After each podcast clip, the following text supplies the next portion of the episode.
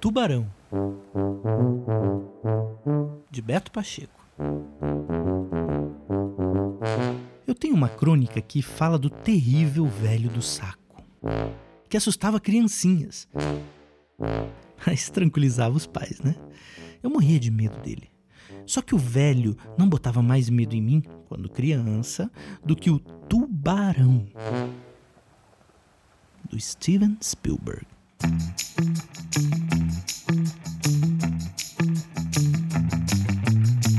É, amigo.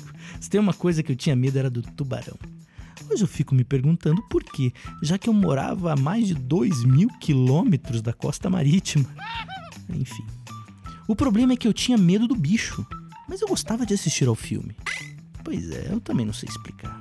Assim é a vida, cheia de falta de explicações. Se não, me diga, por que é que existem pessoas que torcem pela portuguesa, que comem giló ou que se formam em jornalismo? Eu não sei. O fato é que eu ia para a frente da televisão na hora do filme e ficava lá, na expectativa. Daí a minha mãe falava: Você tem certeza que quer assistir? Não vai ficar com medo, não? Respondia: É. E ela ficava me olhando com a mesma cara que você deve estar fazendo agora, de que que você falou? Eu também não sei traduzir muito bem, mas era um recurso que eu usava quando eu não queria dizer nem que sim, nem que não. Era uma palavra híbrida, uma onomatopeia para eu não faço a menor ideia, mas não me encha o saco. Em resumo, hoje eu fico pensando como a minha mãe era cruel deixar o próprio filho passar medo. Diga-me, que mãe faz um troço desses?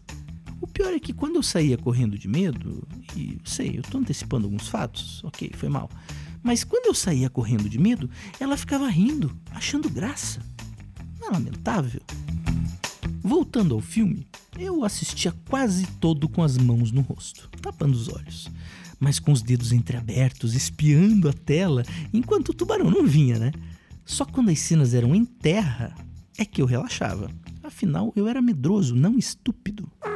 Se bem que no filme Piranhas Assassinas Voadoras, esse recurso não ia funcionar muito bem. De qualquer modo, quando as cenas iam para o mar ou para a praia, é que o bicho pegava.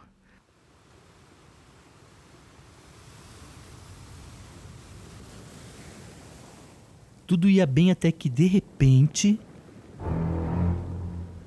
eram apenas duas notas espaçadas e eu começava a me borrar tudo. Porém, naquele momento eu ainda conseguia manter a fleuma que um macho da espécie deve portar em situações de filme de terror e suspense. Aliás, um parêntese. Uma amiga minha disse certa vez que proteger a mulher durante um filme de terror é uma das. É, como é que é a expressão mesmo? Ah, sim, uma das funções sociais do homem. Um pouco antiquado. Dito isso, enquanto as notas se mantinham espaçadas, eu sabia que o tubarão ainda estava longe. Ou então era só uma pegadinha. O Spielberg gostava de fazer pegadinhas aquele canalha. Sempre tinha um cardume de peixes cuja sombra parecia. Só parecia um tubarão. Ah, pegadinha do malandro! Um fela da puta do moleque que mergulhava e beliscava o pé da irmã menor. Glu glu, iê iê, iê iê. Se eu pegasse aquele moleque. Do nada a música acelerava. Aí lascou. O tuba tava na área. E aí só tinha uma saída: tapar os olhos e perna pra que te quero. Eu parti em desabalada carreira e me escondi embaixo da cama, pois eu sabia que tubarão não se enfia embaixo da cama das pessoas. Só o bicho papão faz isso. Passados alguns minutos eu gritava: O tubarão já foi embora! E a minha mãe rindo respondia: Já, pode vir. Mas eu chegava lá e. Bluteteia, bluteteia, iê iê.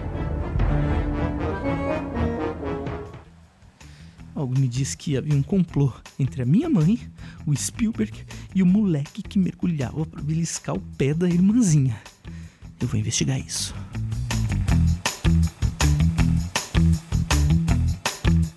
Essa crônica está presente no livro O Fantástico Mundo das Quinquilharias.